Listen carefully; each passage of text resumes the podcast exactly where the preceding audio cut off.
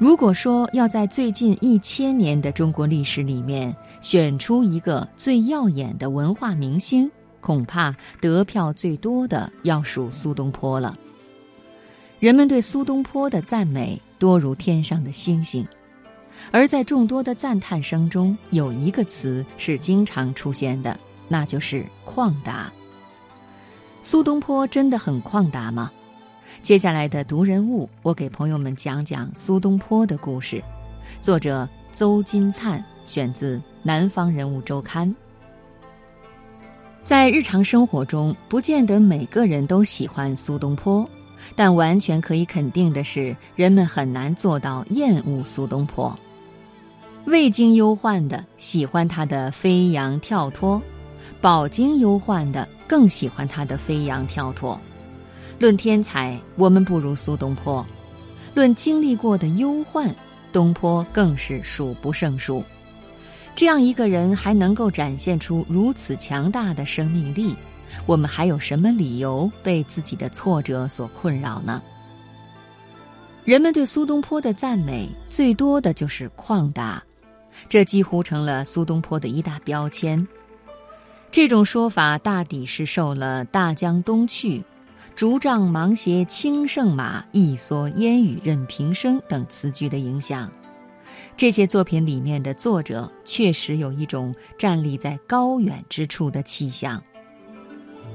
然而，这跟旷达好像不是一回事。所谓旷达，是指人对生命中的重大难题都真切地不放在心上。旷达到了极致的人，是对死亡都不在意。这一方面的典型人物是庄子。如果说死亡一事至重至大，不宜拿来做旷达的例子，那么起码也要做到从容应对年华或才能的虚耗，方能算得上旷达。对于一个才士来说，如果是时光与才华不断虚耗，这不仅是生命中的难题，甚至可以说得上是灾难了。细读苏东坡的诗集，我们就会发现，年华流逝这件事，一直令他感触颇深，在诗里发出了许多哀叹。可以这样说，苏东坡并不缺乏早衰的心理。宋神宗熙宁六年。东坡写下《除夜野宿常州城外》二首，其中一首是“行歌野哭两堪悲，远火低星渐向微。病眼不眠非守岁，乡音无伴苦思归。重亲脚冷知霜重，新暮头轻感发稀。多谢残灯不闲客。”孤舟一叶许相依。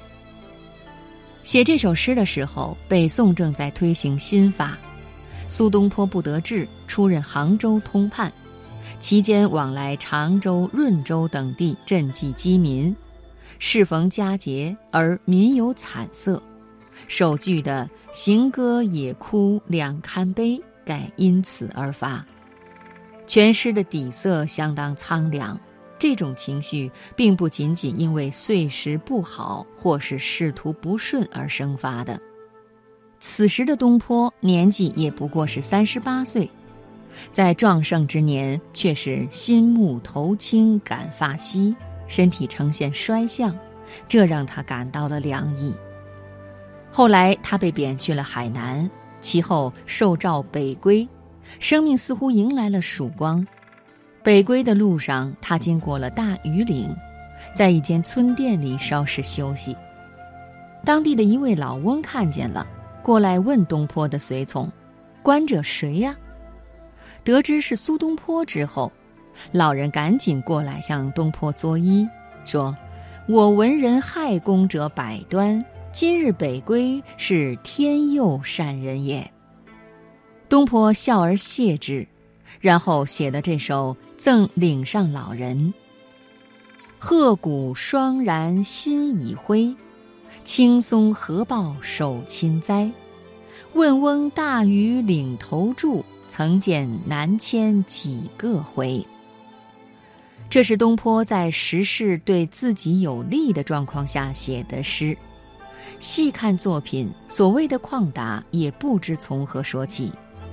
在那个时候，岭南、海南是险恶之地，贬谪到这边的人很少安然返回，自己南迁回是回了，却已经衰病不堪。回首过去，满腔的用事热情以及才华，都给了黄州、惠州、儋州这些地方，无边的悲凉溢于笔端。这就是旷达语境之外的苏东坡。直到垂暮之年，他的心情仍然被一些东西撕扯，并未轻易失之。东坡的这种心情，跟我们寻常说的放不放得下一点关系也没有，更不能说明他因为挫折而显得颓丧。这么说，是因为我们从东坡的生命痕迹中，分明看到他对生活的热爱，以及对世间情谊的珍视。这是苏东坡身上一个巨大的魅力。一个人有乐观的言行，并不妨碍他是一个悲观主义者，甚至可以这样说：一个悲观主义者更知道如何乐观的活着。